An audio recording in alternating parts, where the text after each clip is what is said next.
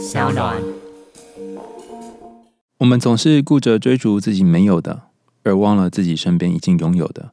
与其在庸碌的日子里为谁去奔赴，不如喘口气，为身边的美好驻足。嗨，欢迎来到我的森林，我是很可爱又很可口的海苔熊。海苔熊心里话，在这里陪着你。各位听众朋友，大家好，欢迎回到海苔熊心里话，我是海苔熊。情人节就快到了，你在感情里面最想要获得的或者抓取的东西是什么呢？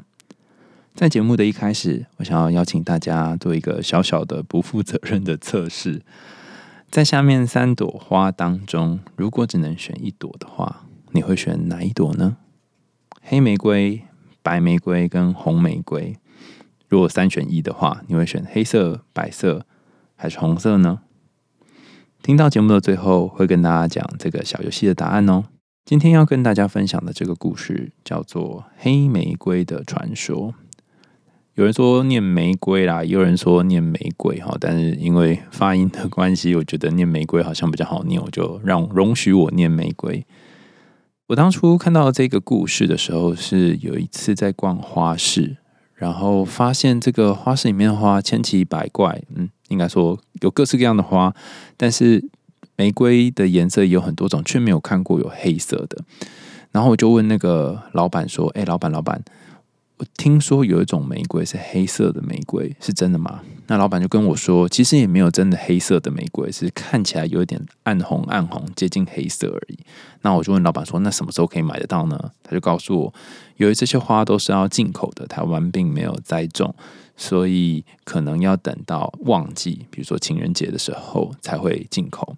那我就问老板，嘿，那那一支卖多少？他说没有人再卖一支的啦，哈，如果你买十支，我就卖给你哈，十支算你一千。我说我靠，这么贵呀，哈。后来才知道说，原来黑玫瑰是一个非常非常稀少，至少在台湾哈不容易看到的玫瑰花。那今天要讲的这个故事呢，也因为我跟花市老板有了这个对话之后，我才开始上网去找找看，哎，到底黑玫瑰的故事它有没有一个典故？比方说之前讲白雪公主的。双唇跟玫瑰的颜色一样红嘛，所以他讲的是红玫瑰。那以前我们有提过红玫瑰跟白玫瑰的故事，就郑宝的那个故事嘛，张爱玲笔底下的那个故事。那黑玫瑰本身有没有他自己的故事呢？就找一下，还真的有诶，有一个属于黑玫瑰的传说。那今天呢，我们就要来说说这个传说。大家可以做好一个舒适的位置，调整自己的呼吸。我们要来听这个故事喽。在好久好久以前，有一对相恋的男女，他们生活在一个鸟语花香、长满白桦树林的地方。男孩曾经许诺给女孩采一朵香气袭人、长在冰天雪地的冷傲冰山底下的黑玫瑰。然而，女孩却只想要和男孩一起种白玫瑰。他们种了满园的白色玫瑰，纯洁无瑕。当然，男孩心里还是一直想：或许我摘到了黑玫瑰，才能够代表真爱。女孩一直不想要心爱的男孩去采黑玫瑰，因为她很害怕有一天男孩会离开她，她怕他会永远的离开她。故事是这样的哦，在传说当中，有一朵长在冰天雪地的黑玫瑰。可以实现人的三个愿望，只有真心相爱的人呢，才能够采到它。可是每一个走进冰山里面去采黑玫瑰的人，不是死了，就是残废了，因为他们都与黑玫瑰无缘，都不是相爱至深的人，所以没有办法采到这朵玫瑰之神黑玫瑰。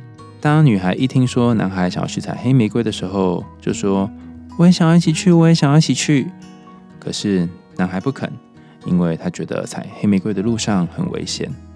男孩要这个女孩等他，等他采来那一朵能够实现两个人三个愿望的黑玫瑰。男孩不顾女孩的苦苦哀求，下定决心独自去寻找黑玫瑰，来实现心中的愿望，而且还立下誓言，说自己一定会找到她，一定会。亲手把它交给最心爱的这个女孩，给她一个惊喜，让她实现心中的三个愿望。于是男孩启程了，他来到一个冰天雪地、非常寒冷的地方，找啊找的，没日没夜的一直走，一直找，可是却没有看到黑玫瑰的踪影。在家里等待的女孩，由于一天一天的过去都没有看到男孩的回来。于是，在窗前系上了黄色的丝带，在那片白玫瑰白桦林里，苦苦的等待他心爱的男孩回来。等着等着，有一天他病倒了。他挣扎着爬到那片白玫瑰园，一边看着，一边闻着白玫瑰的清香。透明的水晶眼泪从眼眶里面流了出来。女孩的眼泪渐渐变成了红色，红色的泪水染在白玫瑰白色纯洁无瑕的花上面，晕开成一大片的红色。男孩累了，他找了好久，找不到黑玫瑰。他想起女孩，想起和她在一起快乐的日子，于是他决定回去了。他看到女孩 IG 的现实动态，看到她可爱的脸庞。发现女孩其实就是他心中的黑玫瑰，他希望可以回去和女孩幸福快乐的生活在一起，这就是男孩心中最真诚的愿望。然而，当男孩回到白桦林，他远远的看见一条黄丝带在风中飘荡，他心里觉得不太对劲，莫名其妙，心跳变得很快。他心想：莫非心爱的女孩出事了？于是他来到白玫瑰前，看到心爱的女孩倒在地上，一身白色的衣裙，衣裙旁边是一片黑玫瑰。这些黑色的玫瑰在冰天雪地才能够生长，可是却在这里长了出来。玫瑰可以实现人三个愿望，香气逼人，而且冷傲无比。他终于明白真正的爱在哪里了，可是也为时已晚了。原来那个心爱的、与他相依为命的女孩，就是他命中注定的黑玫瑰。这个故事是我在一个有点像是花艺的网站上面看到的。二零一九年八月二十九号，有 Michael Chen 所写下的一个故事。网络上有流传不同的版本，但大概都是类似的内容。有兴趣的朋友可以点 Show Note，就可以看他的故事是长什么样子哦。那我不知道大家有没有听过一句话，可能是我那个年代的电影里面才会出现的话。这句话的内容是长这样的：曾经有一段真挚的爱情摆在我面前，我却没有珍惜，直到失去之后才后悔莫及。人世间最大的痛苦莫过于此。若上天再给我一次机会的话，我一定会对那女孩说三个字：“我爱你。”如果非要在这段感情前加个期限的话，我希望是一万年。这段话常常用很搞笑的方式被大家说出来，它是取自于《大话西游》周星驰的电影。但这一句很像是搞笑的话。实际上背后的这个承诺是多么的深刻，你想想看哦，一个人要多么的，嗯，多么的诚实，才能够说自己很爱一个女人或很爱一个男人？因为当你说我爱你一万年的时候，倘若你不是随便敷衍带过的话，那这个我爱你，其实是你把某一个部分的自我交托在对方的手上，这其实是。一种脆弱的交换，也不一定是交换呢，你只是交出去而已哦。对方不一定要把他的脆弱给你。我觉得信任这件事情是非常非常非常困难的，因为如果你过去曾经受过一些伤，如果你最喜欢的家人、最爱你的家人，或应该对你最无私的这些家人，他曾经让你有一些很不愉快的经验，那你可能内心会形成一种感觉是：如果连最靠近我的人都会伤害我。那世界上还有谁会愿意保护我呢？还有谁可以相信呢？那由于我们成长的过程当中，家人的伤害或者是朋友师长的伤害是必然会发生的，并不是说呃，好像一定要有一个很厉害的呃很温暖的父亲或母亲或家人等等，因为毕竟很多人都是第一次当家长嘛。那就算你爸妈没给你什么伤害，就算你家人对你都很好，可是有可能在学校也有发生一些人际上面的损伤。但渐渐的，你可能会对人际关系、对于信赖一个人有一些恐惧，这也是非常正常的一件事。那什么时候才会去修复这个对人际、对于信赖的这种创伤呢？就在于你进入一段关系的时候，感情是少数拥有巨大的驱力，会驱使你去越过这些创伤的驱力。所以，当你爱上一个人之后，你开始把自己的人生交托在他身上，开始跟他谈谈你过去可能不太会跟别人讲的事情，其实就是一种互相信任。但是，这个信任也有可能带来后续的伤害。比方说，以这个故事来讲，女孩一定是很信任男孩会为她带回黑玫瑰，或者很信任男孩最后会回来。可是，这每一天每一天的等待，也是每一天每一天的失望。所以，最后她流下了水晶眼泪，染遍了整片花园。然后，最后男孩回来的时候，只剩下悔恨。这个故事当然有很多诠释的观点了。那我刚刚第一个想要跟大家分享是这个有关于脆弱交付的观点。我记得我在十年前左右啊，刚开始在研究感情的时候，那老师就跟我说。当你进入一段关系，实际上就是进入一段冒险。这个冒险就是你把自己身上有可能会受伤的地方摊在对方面前，对方可能可以双手把它捧起来，好好的照顾，也可以一脚把它踩下去。所以，当女孩她把这个脆弱的地方摊开来的时候，男孩并没有真正的把它举起来抱在怀里。反而是启程去寻找他生命当中他想要帮忙这个女孩实现愿望的黑玫瑰，但他就忘了，其实属于他们两个之间的黑玫瑰就在这个每一天每一天的相处。那第二个，我想跟大家分享的是，那些承诺给予的幸福不一定是幸福。我曾经遇过一些朋友来信哦，他们会写说。呃，对方因为工作忙碌，或者是他目前还在创业，他想要给我们两个人以后一些美好的生活，所以现在比较少时间陪我，比较少时间陪我跟小孩。那虽然我也有在工作，可是我上班的时间可能到下午五六点，那他可能工作到十一二点才回来。他嘴巴上说是要给我们一个好的生活品质，但他们可能不知道，是光是现在这样的生活就已经是没有品质的生活了。那。我常常收到类似来信的，有的可能是家庭主妇，有的是家庭主妇，有可能可能是两边都在工作，但是有一根工作时间比较短。那他们不约而同都会分享出一个概念，就是我们现在的生活已经很幸福了，不需要再积极营营去抓任何的生活，让我们变得更幸福，或者是我已经很喜欢我们现在相处的样子了，你不需要再花其他的时间减少我们相处的。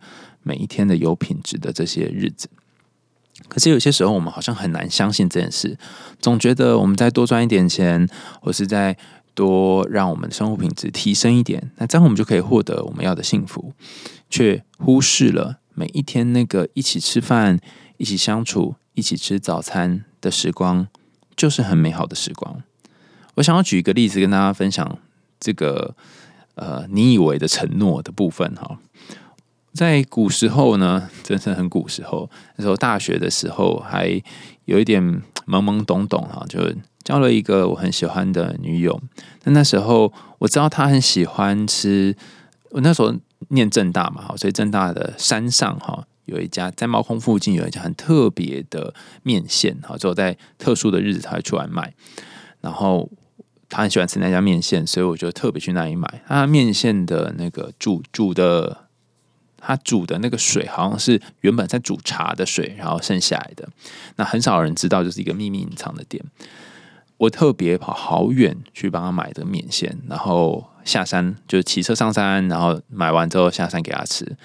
那一次两次他觉得很开心，可是久了之后他就会跟我说，我们平常相处的时间也很少，因为我可能那时候还要打工，然后还有其他课业很繁重，有很多学分要念书等等。他希望我多一点时间陪他。而不是去山上买面线这样。那那时候我都以为说他只是说说而已，他还是希望我去买面线。但久了之后，我才发现，哎，他说的是真的。可能那时候已经来不及了，因为我太少时间陪他，所以他就跟社团的其他喜欢的人走得越来越近，然后最后我们两个就分开了。随着时间，我还蛮后悔的。可是这种后悔哈，通常一次都学不起来，要两三次。后来有其他的机会，我跟别人在一起的时候，也是会遇到同样的情况哦。我以为我的爱跟付出是一种呃，对他来讲是一种很棒的对待。但对于他来说，这样子的爱跟付出，可能并不是他想要的这种对待。于是你就会陷入一种单方面付出的爱情，但是两个人最后都孤独的情况。你很努力的去做一些事，但是对方不想要；那对方也很努力的做一些事，但是你可能不想要。所以真正的爱，并不是你说了算或做了算，而是他感觉到才算。如果你一直以来以为你付出的方式是一种爱，但是如果你没有，如果你一直以来以为你付出的方式是一种爱，他却没有发现或没有感觉的话，那也只是徒劳无功而已。有一句话说，一段美好的关系，并不是我去赚钱回来给你享福，而是我们一起在风雨当中冒险。感情其实很多时候是那个一起的感觉。所以你看这个故事里面的男女主角，男孩跟女孩。一开始要去弄那个黑玫瑰的时候，其实女孩是很想跟去的，但是男孩因为害怕女孩会在风雨当中受伤，所以保护她，让她在家里面休息。可是这一个有一个人在家休息，有一个人去摘花的这个分开的过程，就让这个女孩陷入了一种孤独，而且她只能够等待的角色。男孩可能好像看起来很英勇，然后上路去摘花，可实际上他也迈向了他孤独的这个旅程。有些孤独呢是能够让自己成长的，但有一些孤独，尤其是为了别人的孤独，很容易让彼此都陷入一个漫长的痛苦当中。之前我们有谈过《当男人恋爱时》这部电影，男主角呃，在他很希望他们能够有钱可以买房子，所以啊用了一些小技巧去投资啊，最后输掉了全部的钱。他甚至把他的女友的钱也拿过来一起拿去投资了。那最后因为输掉全部的钱嘛，然后回家的时候还不敢回家，然后被女友骂这样子。可是尽管是这样，他还是要把女友推开，因为他觉得自己是一个没有录用的男人。有些时候，这个男子气概就是一种 不服气嘛，还是一种有一个骨气，觉得说我怎么可以让你来救济，或是我怎么可以让你跟我一起去赚钱？可是。有没有想过，重点不在于谁来赚钱，而在于你们一起赚钱，一起去摘到属于你们的那颗星星，一起去实现你们的愿望。所以这个一起的过程才是重要的。但如果没有一起的话，有可能就会有一个人被丢下来，被丢弃在角落。那像故事里面的这个女孩，就是被丢在角落的人。丢在角落这个人看起来好像可以不用冒风险，可他有一个痛苦是，他只能够一直等待。他一边等待的时候。还要一边绑黄色丝带为对方祈福，然后想着对方什么时候会回来。如果你要去的这条路是你只能够一个人走的，那么对方也可能要在他自我实现的路上，这样两个人才会每一天有坐下来在茶馆一起聊天、分享痛苦的时间，然后隔天又各自启程去别的地方旅行。你们有点像是在同一个客栈或茶馆相遇的。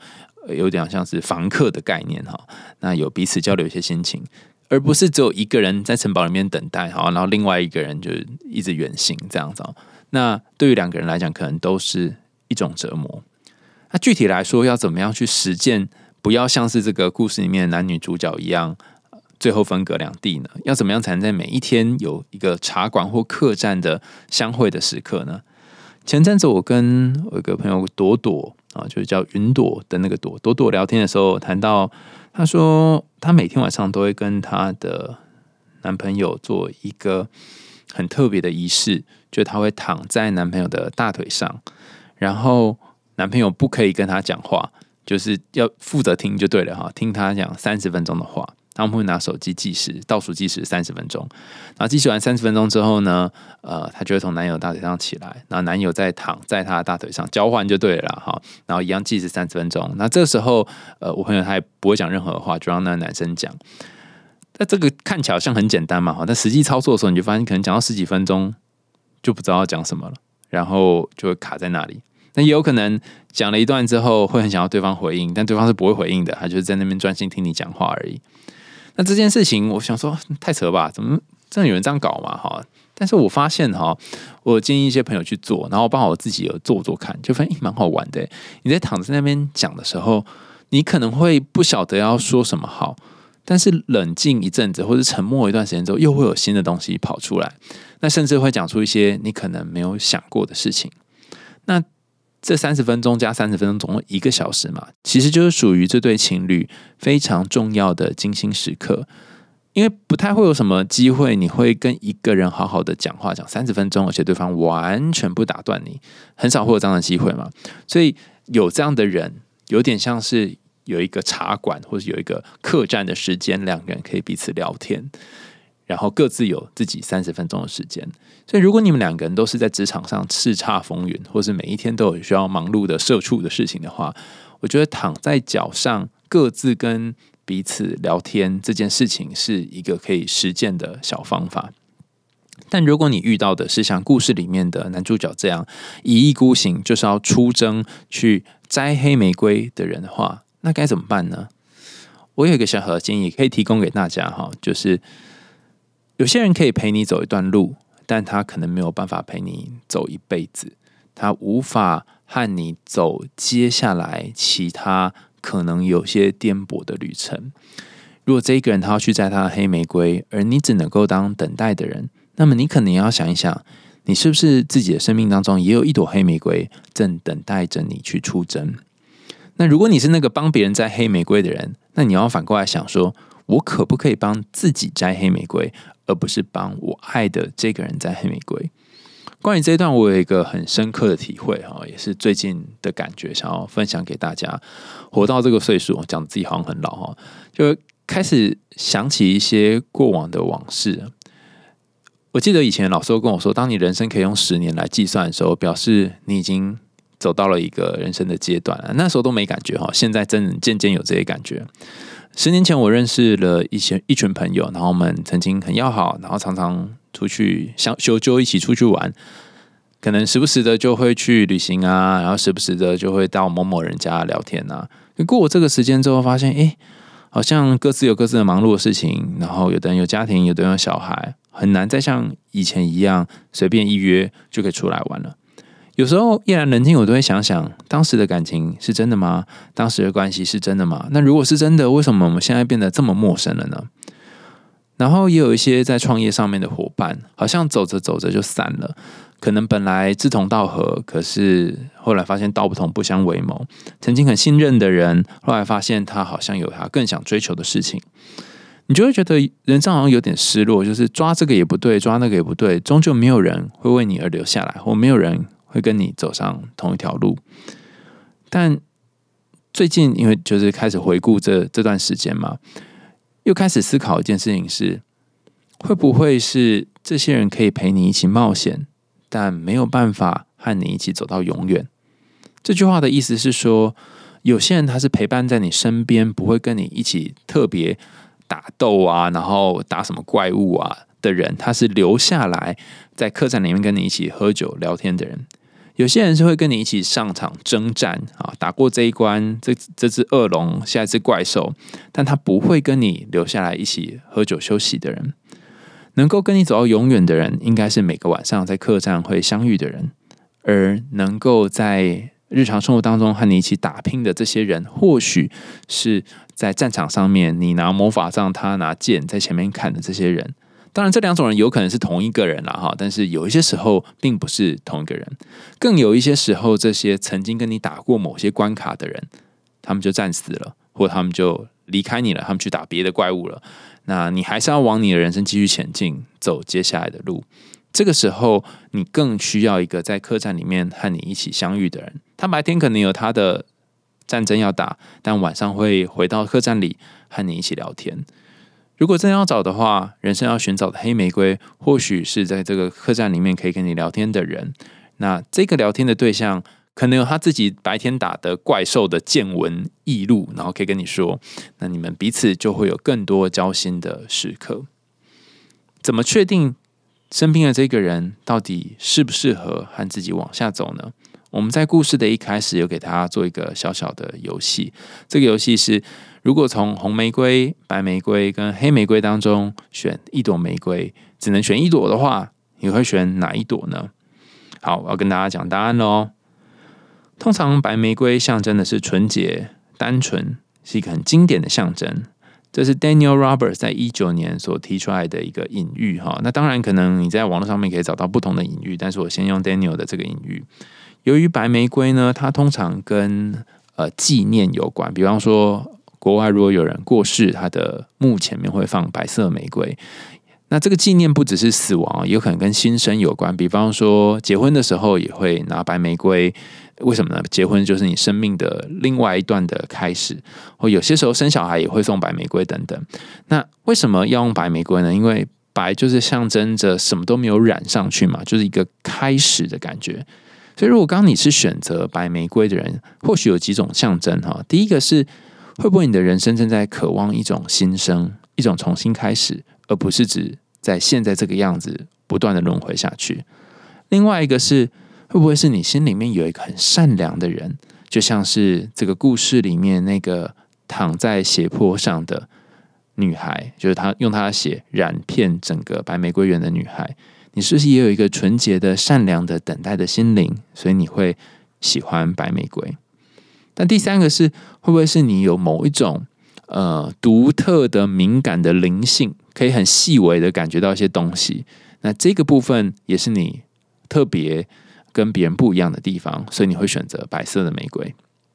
那倘若你是刚刚讲这几种人的话，你可能要想，像这样的人，像这样的你，如一朵白色玫瑰的你，有一朵花要送在你旁边，你会希望它跟你一样是白玫瑰，还是其他的玫瑰呢？如果你是选红玫瑰的人，红玫瑰通常象征一见钟情，或是热情如火等等。倘若你到花店去买花的时候，也很容易买到红色的玫瑰花。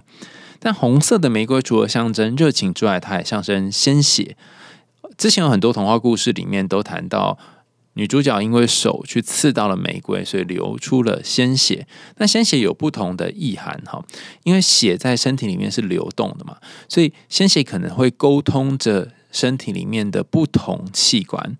如果你是一个很喜欢红色玫瑰的人，可能你在和对方互动的过程当中，你特别喜欢那种有来有往，就是呃，你一个球丢过去，对方会再打一个回来这种感觉。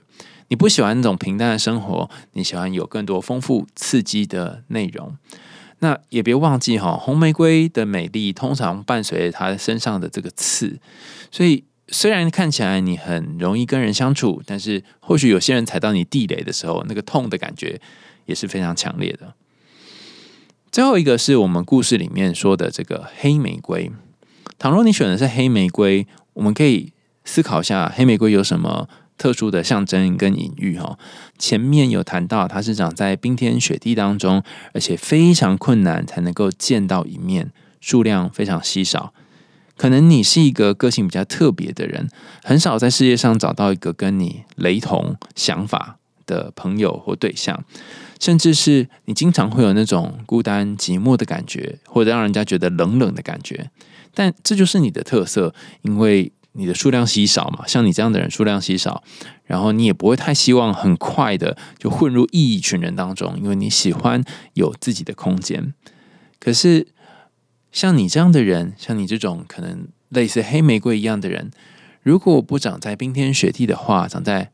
比较傲热、比较闷热的地方，反而会因此而枯萎。那如果要让你选，你会选择继续长在冰天雪地呢，还是会选择被拔起来去跟红玫瑰或白玫瑰种在一起呢？然后可能忍受那个非常热的空气、非常热的气温。一开始我们选择这三种玫瑰，还有最后。大家让大家去思考的，你会想要跟谁种在一起这件事情，或许多少也反映了你在感情里面寻找怎样的对象。你想要找冷酷的人吗？看起来有点帅帅的这种黑玫瑰吗？还是你想要找很纯洁，然后有点象征新生的白玫瑰呢？或者是你自己是一个很热情的人，你也想找一个跟你一样热情的红玫瑰呢？或许你在人生的不同阶段选择的答案会有所不同，甚至你可以回想以前的你跟现在的你会有什么不一样的决定。那在节目的最后，也欢迎大家留言告诉我你选的是红色、白色或者是黑色玫瑰哦。倘若你要留别的颜色也可以啦哈，因为我记得玫瑰好像还有各式各样不同的颜色，我记得好像还有那种呃黄色跟橘色混合的，或者紫色跟蓝色混合的玫瑰。那如果你有看到其他种更多特别颜色的玫瑰，也欢迎你在留言的地方告诉我们。